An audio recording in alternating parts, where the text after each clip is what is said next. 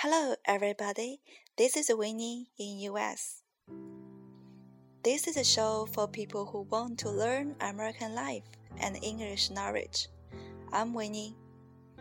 In the last episode, we talked about Cyber Monday. Today, we're going to talk about study and education in US. I know Kano mentioned earlier that I would invite a guest to join us today to talk about the holidays. I changed my mind because I want to save that for Christmas. So please stay tuned. We will discuss how American kids believe in the existence of Santa and a summary about the holidays from the months of October to December, including Halloween.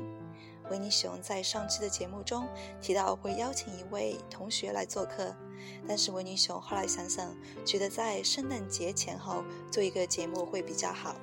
到时候会讨论美国孩子是如何相信圣诞老人的存在，还有其他从十月到十二月节日的讨论，包括万圣节。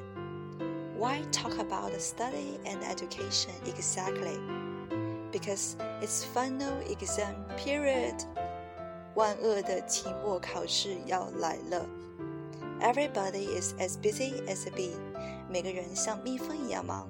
as busy as bees, to be very busy or very active, as busy as bees, 可以表示非常忙或者非常活跃。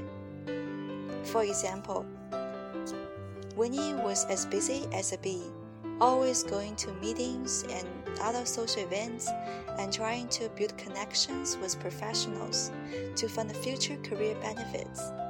维尼熊在过去的一学期非常活跃，为了将来的职业发展，经常参加各种会议和其他社交活动，试图和专业人员建立友好关系。So next time when people ask you to do a favor for them, you can try to say that, "I'm sorry." I'm as busy as a bee. I don't really have time. 下次如果有人找你帮忙呀，你可以说：“你真的非常忙，没有时间帮忙呀。”形象多了吧 ？As busy as a bee.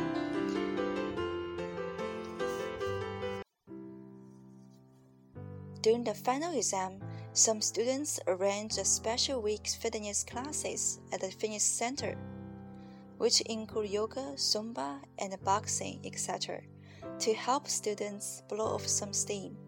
在考试周，有些学校会提供健身操、健身课，比如瑜伽、 尊巴课和拳击等，帮助学生释放压力。Zumba，C-U-M-B-A，是尊巴舞，在美国是一种很流行的健身方式。维尼熊在两个大学都去过健身课。苏巴，苏巴课是人最多的。Blow off some steam, blow off some steam。我们都知道那个高压锅呀，蒸汽太多会怎么样？